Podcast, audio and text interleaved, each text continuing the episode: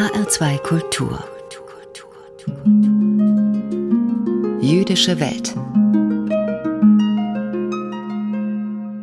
Und dazu begrüßt sie Klaus Hofmeister. Herzlich willkommen. Wie an jedem ersten Freitag im Monat bringen wir in der nun folgenden halben Stunde Nachrichten und Berichte aus der jüdischen Theologie und den jüdischen Gemeinden in Deutschland und weltweit. Heute mit diesen Themen. Teilweise entlastet. Die Universität Potsdam hat ihren Prüfbericht vorgelegt zu den Vorwürfen von Machtmissbrauch und sexualisierter Diskriminierung am Abraham Geiger Kolleg. Die Koffer wurden doch ausgepackt. Ein Porträt zum 90. Geburtstag von Charlotte Knobloch. Und der deutsche Pass bietet mir eine Fluchtperspektive, warum eine US-amerikanische Jüdin die deutsche Staatsbürgerschaft beantragt. Im zweiten Teil der Sendung nach den Kurzmeldungen aus der jüdischen Welt beschäftigt sich Daniel Neumann, der Direktor des Landesverbandes der jüdischen Gemeinden in Hessen, in seiner Ansprache mit dem Vegetarismus aus jüdischer Sicht. Zu unserem ersten Beitrag. In Potsdam hat in der vergangenen Woche eine Untersuchungskommission der Universität ihren Prüfbericht vorgelegt, der sich mit den Vorgängen am Abraham Geiger Kolleg beschäftigt. An der Ausbildungsstätte für jüdische Rabbinerinnen und Rabbiner hatte es ja Anschuldigungen gegeben gegen den Direktor. Ihm waren Machtmissbrauch und die Duldung von sexualisierter Diskriminierung vorgeworfen worden. Das Ergebnis der Prüfung bedeutet eine Teilentlastung. Ein halbes Jahr hat sich die fünfköpfige Untersuchungskommission der Universität Potsdam Zeit genommen, um den Vorwürfen nachzugehen.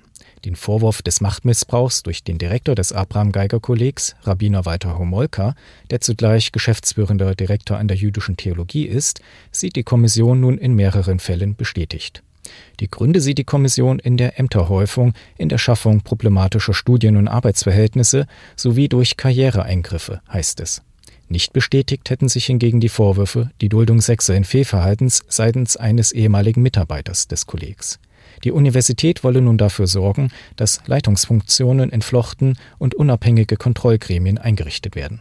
Man wolle für größtmögliche Transparenz sorgen, so Oliver Günther, Präsident der Universität Potsdam. Wir wollen diese Krise eben jetzt ähm, zum Anlass nehmen, wie gesagt, unsere Strukturen zu reformieren und so solche Vorgänge, Machtmissbrauch, sexualisierte Gewalt in Zukunft zu vermeiden. Die Kommission hatte Protokolle und Verträge ausgewertet sowie mit Studierenden und Mitarbeitern des Kollegs und der Universität intensive Gespräche geführt. Gemeldet hätten sich auch zwei Betroffene, die von sexuellen Übergriffen durch einen ehemaligen Dozenten am Kolleg berichteten. Die Frage sei jedoch gewesen, inwieweit Walter Homolka selbst von diesen Vorfällen wusste. Dies hätte man nicht nachweisen können, so Christina Wolf, zentrale Gleichstellungsbeauftragte der Universität. Für uns ging es mehr um Ämterhäufung, um Machtmissbrauch, um Schaffen von Strukturen, die möglicherweise ähm, solch ein Verhalten begünstigen können. Das Abraham Geiger Kolleg bildet seit 1999 liberale Rabbinerinnen und Rabbiner aus und gilt als Leuchtturmprojekt. Umso größer war die allgemeine Bestürzung, als die Vorwürfe im Frühjahr laut wurden. Das Abraham Geiger Kolleg ist formal eigenständig und als sogenanntes An-Institut mit der Universität Potsdam verbunden. Am Kolleg werden die Studierenden für das geistliche Amt vorbereitet, während sie am Institut für jüdische Theologie der Universität Potsdam ihre akademische Ausbildung erhalten. Welche Konsequenzen sich aus dem vorgelegten Prüfbericht ergeben, ist noch offen. Walter Homolka ist offiziell seit dem 1. Oktober wieder im universitären Dienst.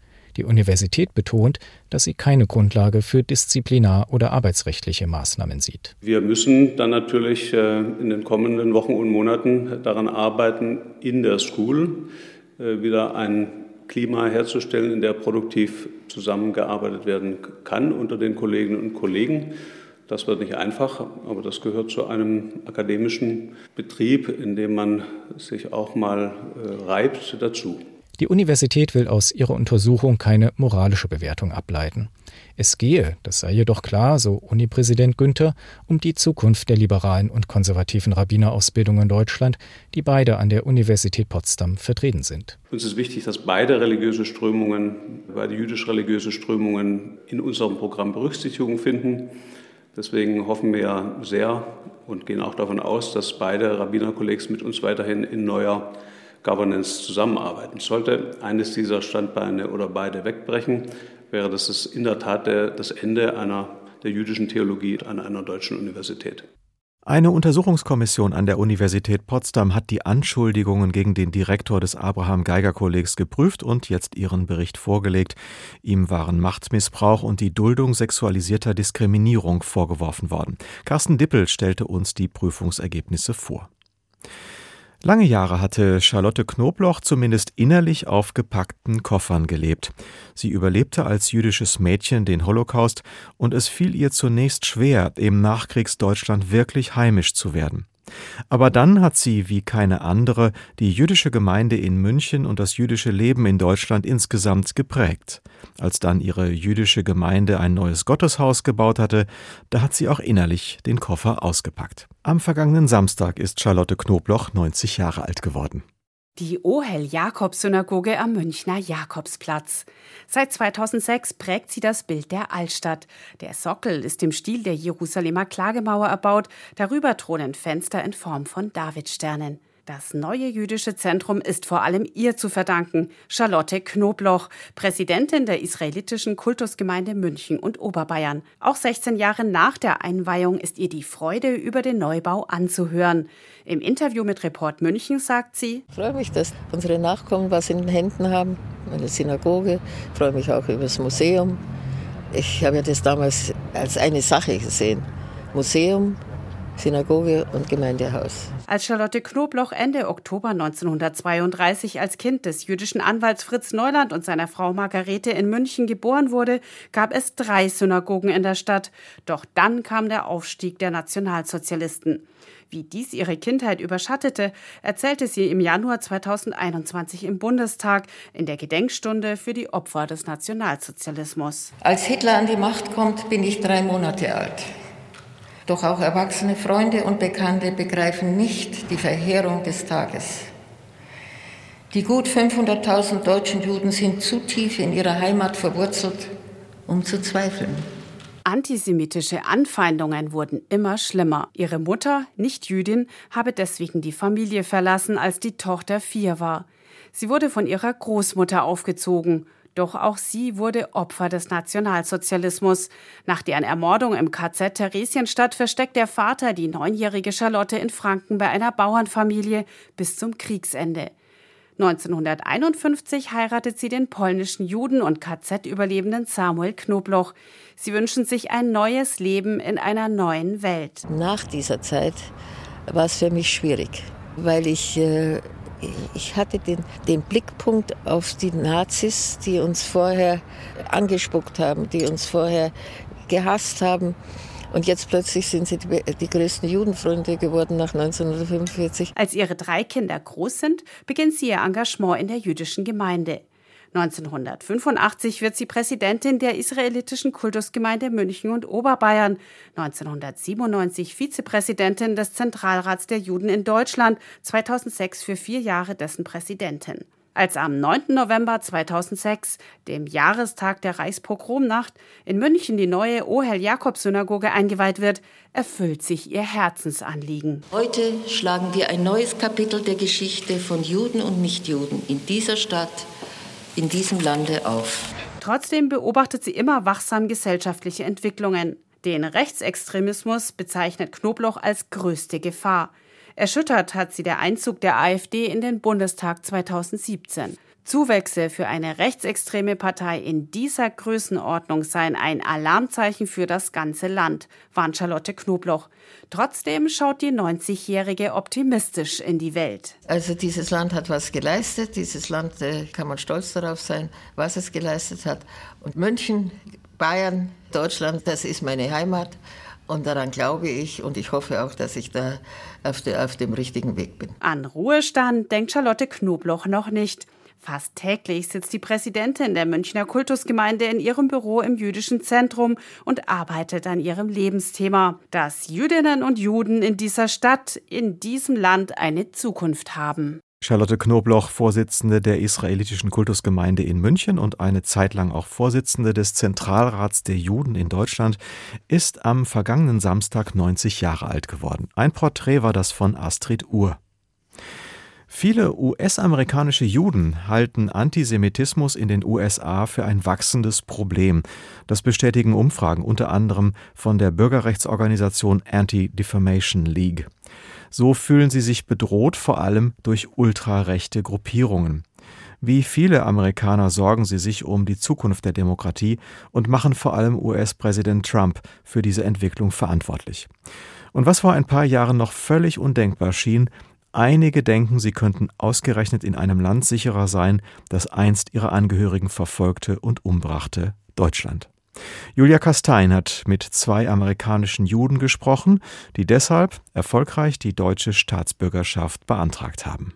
Rebecca Molzman erinnert sich noch gut an den Tag im Januar 2021, als sie in der deutschen Botschaft in Washington ihre Einbürgerungsurkunde abholte. They kept saying, congratulations on being German or something. And I'm and you know in my head I'm thinking, how could I be German? I'm not German, right? I don't know. I mean, Sie sagten Herzlichen Glückwunsch, Sie sind jetzt Deutsche. Und ich dachte, wie kann ich Deutsche sein? Nichts qualifiziert mich dazu. Ich sagte mir, ich habe jetzt die deutsche Staatsbürgerschaft. Das klingt für mich anders. Die 39-Jährige beantragte die Staatsbürgerschaft schon 2017 nach der Wahl von Donald Trump. Es war ein echtes Gefühl der Panik. Was passiert mit unserem Land? Nicht nur als Amerikanerin, auch als Jüdin. Es gab immer mehr Fälle von Antisemitismus und Gewalt und diese Angst, dass uns die Regierung nicht mehr beschützen würde. Das hat meine Entscheidung forciert. Rebeccas Großeltern mütterlicherseits stammen aus Deutschland. Die Großmutter aus Nürnberg entkam den Nazis 1939 als Zehnjährige mit dem Kindertransport. Deren Eltern schafften es 1941 gerade noch zu fliehen. Rebeccas Urgroßeltern und viele andere Verwandte wurden in den Lagern umgebracht die deutsche Staatsbürgerschaft beantragen, das war für Rebecca ein schwieriger Schritt. In ihrer Familie war alles Deutsche tabu. Die Sprache, die Kultur, auch deutsche Waren kauften sie nicht. Sie ist nie in Deutschland gewesen. Es ist immer noch seltsam. Es ist nicht nur ein Stück Papier, es bedeutet viel mehr. Ich denke, es steht mir zu, aber mir ist auch ein bisschen unwohl dabei. Meine Eltern sagen, deine Großeltern würden sich im Grabe umdrehen, wenn sie wüssten, dass du einen deutschen Pass hast. Your, your grandparents are turning over in their graves, knowing that you hold a German passport.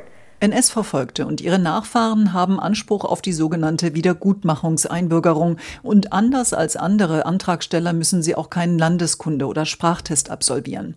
Jedes Jahr beantragen nur ein paar hundert amerikanische Juden mit deutschen Wurzeln die deutsche Staatsbürgerschaft und über ihre Motive gibt die Statistik keine Auskunft. Aber allein in Rebeccas Großfamilie hat die Trump-Präsidentschaft und ihre Nachwirkungen mehrere Verwandte dazu bewogen. Ihren Cousin zweiten Grades, Tony Wexler aus Davis, in Kalifornien beispielsweise. Dabei macht sich Tony, der ein bisschen Deutsch spricht und schon mehrfach in Deutschland war, keine Illusionen darüber, dass es in der Heimat seiner Vorfahren natürlich noch Antisemitismus gibt, genau wie im Rest Europas. Und der Klimaforscher sitzt auch nicht auf gepackten Koffern. Aber das könnte sich schnell ändern. Wenn ein Mob das Kapitol stürmt, dann sieht das aus wie die Braunhemden in Nürnberg. Es ist alles ein bisschen zu bekannt, wenn man den historischen Kontext kennt it's a little bit too familiar if, you're, if you have any histor historical background. Rebecca, die zwei kleine Söhne hat, plant momentan nicht konkret die USA zu verlassen und wenn, dann würde sie nicht nach Deutschland gehen, sondern sich mit dem EU-Pass irgendwo anders in der Europäischen Union niederlassen. Der Pass, sagt sie, das ist ein Bonus, ihr Sicherheitsnetz. Neulich im Spanienurlaub hat sie ihn zum ersten Mal benutzt um die lange Schlange für Nicht-EU-Bürger an der Passkontrolle im Flughafen Madrid zu vermeiden. Nur so hätten sie noch ihren Flug erreicht, zurück in die USA. Sicherer im Land der Täter? US-amerikanische Juden fürchten den wachsenden Antisemitismus in den USA und beantragen die deutsche Staatsbürgerschaft. Unsere Reporterin Julia Kastein hat mit zwei von ihnen gesprochen. HR2 Kultur. Nachrichten aus der jüdischen Welt. Heute von und mit Karina Dobra. Wegen antisemitischer Äußerungen beendet der Sportartikelhersteller Adidas mit sofortiger Wirkung die Zusammenarbeit mit dem Rapper Kanye West, auch bekannt als Ye. Man habe diese Entscheidung nach eingehender Prüfung beschlossen, teilte Adidas im mittelfränkischen Herzogenaurach mit. Adidas stoppe die Produktion von Produkten der Marke Jeezy sowie alle Zahlungen an den Musiker und seine Firmen. Der Präsident des Zentralrats der Juden in Deutschland, Josef Schuster, begrüßte die Entscheidung gegenüber dem Bayerischen Rundfunk. Es ist eine überfällige Maßnahme. Nach den eindeutig antisemitischen Äußerungen von Key West äh, war es notwendig, eine Zusammenarbeit mit einem solchen Rapper unverzüglich rasch einzustellen. Es hat fast ein bisschen lange gedauert. Wenn es jetzt dazu kommt, ist es deshalb auch wichtig, weil Adidas mit seiner eigenen NS-Vergangenheit, die er ja wirklich für mich glaubhaft aufgearbeitet hat, äh, zeigen muss, dass es auch ernst gemeint war. Alles andere wäre sonst eine Farce. Diese Trennung ist zwingend und dringend notwendig. Der Rapper Kanye West steht seit langem wegen Antisemitismus in der Kritik. Adidas teilte mit, man dulde keinen Antisemitismus und keine andere Art von Hassrede. Die jüngsten Äußerungen und Handlungen des Sängers seien inakzeptabel, hasserfüllt und gefährlich. Sie verschließen gegen die Werte von Adidas wie Vielfalt und Inklusion, gegenseitigem Respekt und Fairness. Die Schriftstellerin und Literaturnobelpreisträgerin Hertha Müller sowie der Theater- und Opernregisseur Barry Kosky werden mit dem Preis für Verständigung und Toleranz des Jüdischen Museums Berlin ausgezeichnet. Der undotierte Preis soll am 12. November übergeben werden, teilte das Museum in Berlin mit. Hertha Müller setzte sich in ihrer Arbeit intensiv damit auseinander, welche Gewalt Diktaturen ausübten, indem sie Freiheiten einschränken, die Würde von Menschen verletzen und sie traumatisieren, hieß es. Berikowski sei eine herausragende Künstlerpersönlichkeit und stehe für deutsch-jüdische Gegenwartskultur und für deutsch-jüdisches Leben in Berlin. In seiner zehnjährigen Intendanz bei der Komischen Oper Berlin habe er jüdische Kultur wieder auf die Bühne gebracht. Der langjährige hessische Ministerpräsident Volker Bouffier erhält das Ehrensiegel der jüdischen Gemeinde Frankfurt. Der 70-jährige CDU-Politiker habe sich in seiner knapp zwölfjährigen Amtszeit in außerordentlichem Maße für die jüdische Gemeinde Frankfurt, aber auch für die jüdische Gemeinschaft in ganz Hessen engagiert, teilte der Gemeindevorstand zur Begründung mit. Das Ehrensiegel wird in unregelmäßigen Abständen an Persönlichkeiten aus Politik, Kultur und Stadtgeschehen sowie jüdischen Institutionen verliehen, die sich in besonderer Weise für das jüdische Leben in Frankfurt und Hessen eingesetzt haben. Bisherige Preisträger waren unter anderem Ignaz Bubis und Trude Simonson. Ein neuer Food Guide listet Restaurants, Bistros, Bäckereien und Geschäfte in Deutschland und anderen europäischen Ländern auf, die jüdische Küche bzw. koschere Produkte anbieten. In dem Buch mit dem Titel Food Guide Jüdische Küche dreht sich alles um jüdische Esskultur, auch in Literatur, Film und Internet sowie im Sprichwort. Die Leserinnen und Leser erwarten Rezepte, Home Stories, Anekdoten und Interviews. Immer wieder wird ein Zusammenhang von traditionellen Speisen mit der jeweiligen Umgebung, ihren Esskulturen und Lebensmitteln hervorgehoben. Das Buch stellt auch Unterschiede zwischen Koscher und Koscher Style vor, denn ein Teil der vorgestellten Restaurants kochen nicht koscher, dafür zum Beispiel aber nach Tel Aviv Style. Das Buch ist erschienen im Verlag Hendrich und Hendrich. Der Verlag hat sich spezialisiert auf jüdische Kultur und Zeitgeschichte. Soweit die Nachrichten aus der jüdischen Welt. HR2 Kultur. Jüdische Welt. Ansprache. Im zweiten Teil unserer monatlichen Sendung mit Themen aus dem jüdischen Kultur- und Geistesleben hören Sie nun eine Ansprache von Daniel Neumann, dem Direktor des Landesverbandes der jüdischen Gemeinden in Hessen. Sein Thema heute die fleischlose Ernährung und warum sie bei näherem Hinsehen ein jüdisches Ideal darstellt. Der Vegetarismus ist auf dem Vormarsch. Das wird mit einem Blick auf das Sortiment eines beliebigen Supermarktes klar. Und spätestens seit Fastfood-Tempel wie Burger King ihr komplettes Angebot um fleischlose Alternativen erweitert haben, muss jedem Verfechter der traditionellen Frikadelle klar werden, was die Stunde geschlagen hat. Will heißen, die fleischlose Revolution hat begonnen. Doch was sagt das Judentum dazu? Stehen wir dieser Entwicklung ablehnend gegenüber oder ist der Vegetarismus, also die fleischlose Ernährung, ein jüdisches Ideal? Erstmal ist eines offensichtlich. Das Judentum ist keine fleischlose Religion, weder im übertragenen noch im tatsächlichen Sinn. Nicht nur erlaubte der Ewige der Menschheit nach der Sinnflut ausdrücklich den Genuss von Tierfleisch, sondern auch der Opferritus im Tempel von Jerusalem sah regelmäßige Tieropfer vor, die anschließend oft verspeist wurden. Außerdem, wer denkt bei klassischen jüdischen Gerichten nicht sofort an das jüdische Penicillin, also die Hühnersuppe, oder den Cholent, einen fleischhaltigen Eintopf, der oft am Schabbat gereicht wird. Gott scheint also ein Fleischfan zu sein. Aber ist das wirklich so? Wohl kaum. Denn bei einem Blick über den fleischbeladenen Tellerrand hinaus entsteht ein gänzlich anderes Bild. Dann nämlich wird deutlich, dass die göttliche Idealvorstellung der Vegetarismus ist. Gerade die fleischlose Ernährung, also jene, die auf das Töten von Tieren zur Nahrungsaufnahme verzichtet, war die göttliche Wunschvorstellung, die er Adam und Eva als Archetypen menschlicher Existenz mit auf den Weg gab. So heißt es im ersten Buch Mose 1,29 Und Gott sprach: Siehe, ich gebe euch alles samentragende Kraut, das auf der ganzen Erdoberfläche, und jeglichen Baum, an welchem samentragende Baumfrucht ist, sie seien euer zum Essen. In seinen Kindertagen war der Mensch also dazu auserkoren, sich fleischlos zu ernähren, in einer Welt, in der Mensch und Tier ein friedliches und harmonisches Miteinander bilden. Lange hat diese Vision leider nicht überlebt, bevor der Mensch dem Ganzen einen gehörigen Strich durch die Rechnung gemacht hat und die raue Wirklichkeit Einzug hielt. In der Folge und nach der Sinnflut wurde der Fleischgenuss zwar erlaubt, doch das heißt ja nicht automatisch, dass das zugrunde liegende Ideal aufgegeben wurde. Nein, es zeigt allerdings, dass auch der Ewige höchstpersönlich dann und wann Kompromisse machen muss. Etwa wenn sich die Dinge anders entwickeln als erwartet. Denn er hat es mit Menschen zu tun, und die haben im Gegensatz zu Engeln, Robotern oder Tieren einen freien Willen und verhalten sich meist gar nicht so, wie erwartet, erhofft oder erwünscht. Das bedeutet, dass die Entwicklung des Menschen, seine Lust nach Fleisch, sein Hang zur Gewalt und die Unfähigkeit, klare Grenzen zu ziehen, eine vorübergehende Konzession nötig machte.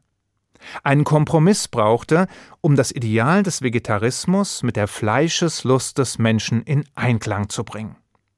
Und dieser Kompromiss sah vor, dass der Genuss von Tierfleisch zwar erlaubt wurde, gerade für Juden allerdings mit einer Reihe von Einschränkungen versehen wurde. Sprich, das Blut des Tieres darf unter keinen Umständen konsumiert werden, da es als Sitz der Seele gilt. Außerdem soll durch die Kashrut-Gesetze sichergestellt werden, dass die Zahl der zum Verzehr erlaubten Tiere massiv eingeschränkt wird und dass eine möglichst humane und schmerzlose Schlachtung der Tiere erfolgen muss und dass eine Abscheu vor dem Blutvergießen kultiviert wird und dass wir uns bewusst sein sollen, dass es sich bei dem Tier um ein fühlendes Lebewesen handelt, ein Geschöpf Gottes, das für unser Wohl sein Leben lassen muss und vieles mehr. Als der Nobelpreisträger Yitzhak Bashevi Singer gefragt wurde, ob er wegen seiner Gesundheit Vegetarier sei, antwortete er Nein, wegen der Gesundheit der Tiere. Nicht ohne Grund sprechen wir vor dem Genuss von Fleisch im Gegensatz etwa zu Brot, Wein, Obst oder Gemüse keinen speziellen Segensspruch, sondern nur einen allgemeinen. Denn wir danken nur für solche Nahrungsmittel mit einem eigenen Segen, die uns nicht dazu zwingen, ein anderes Lebewesen zu töten. Auch die mittelalterlichen Rabbiner Josef Albo und der Abarbanel sahen im Vegetarismus eine ideale Lebensweise. Dabei standen bei ihnen allerdings keine Tierschutzgedanken im Vordergrund, sondern die Sorge, dass der Mensch durch das regelmäßige Töten von Tieren verroht. Dass selbst beim Schächten negative Anlagen wie Grausamkeit oder Blutdurst gefördert werden. Gleichzeitig sahen sie allerdings die Gefahr, dass der Mensch dem Tier zu ähnlich wird, dass die Grenze verwischt und die Heiligkeit menschlichen Lebens relativiert wird, weshalb ein Kompromiss unausweichlich schien. Laut Rabbiner Benno Jakobs war die Erlaubnis, Tiere zu töten, um ihr Fleisch zu essen, deshalb nötig, um klarzumachen, dass ein Menschenleben als heilig geachtet werden solle. Die Torah halte so die Mitte zwischen Kannibalismus und Hinduismus, für den das Tierleben noch heiliger sei als das Menschenleben. All das ändert aber nichts daran, dass die ursprüngliche Idee weiterhin existiert. Der Prophet Jesaja etwa verheißt, dass das biblische Ideal in der messianischen Zeit wiederbelebt wird und der ursprüngliche paradiesische Zustand des Einklangs von Mensch, Tier und Natur dann wiederhergestellt wird. Das vegetarische Ideal ist damit zwar aufgeschoben, aber nicht aufgehoben. Doch Moment. Was ist dann mit den Opferriten? Wie passen die ins Bild? Schließlich sollen diese dereinst wieder reaktiviert werden. Es heißt doch, dass der Opferdienst wieder aufgenommen wird, wenn der dritte Tempel in Jerusalem gebaut wurde. Doch eins nach dem anderen. Wenn es nach Maimonides, dem größten Religionsphilosophen des Mittelalters, geht, handelte es sich auch bei den Tieropfern um einen Kompromiss. Diese seien vor allem ein Zugeständnis an die Riten heidnischer Völker gewesen, die das Judentum nicht von heute auf morgen hat abschaffen können. Sie waren der Mittelweg zwischen der Praxis der nichtjüdischen Umgebung und der Wahrung jüdischer Ideale. Dabei wurden Art und Anzahl der Opfer im Vergleich zu den anderen Kulturen massiv eingeschränkt und auf den Dienst im Tempel reduziert. Bedeutet, wenn schon Opfern, dann nur an einem zentralen Ort und nur unter engen Voraussetzungen. Wie das Ganze im dritten Tempel von Jerusalem und während der messianischen Zeit ablaufen soll, ist dabei allerdings unklarer als Kartoffelbrei.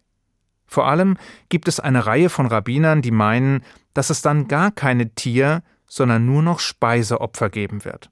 So etwa Rabbiner Abraham Yitzhak Cook, der mit seinem Essay eine Vision von Vegetarismus und Frieden, außerdem ein kraftvolles Plädoyer für den Vegetarismus abliefert. Doch auch hier lohnt ein zweiter Blick.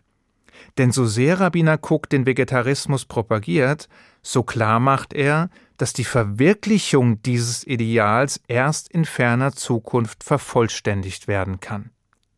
Denn erst einmal müsse es darum gehen, anständig, gut und gerecht mit anderen Menschen umzugehen.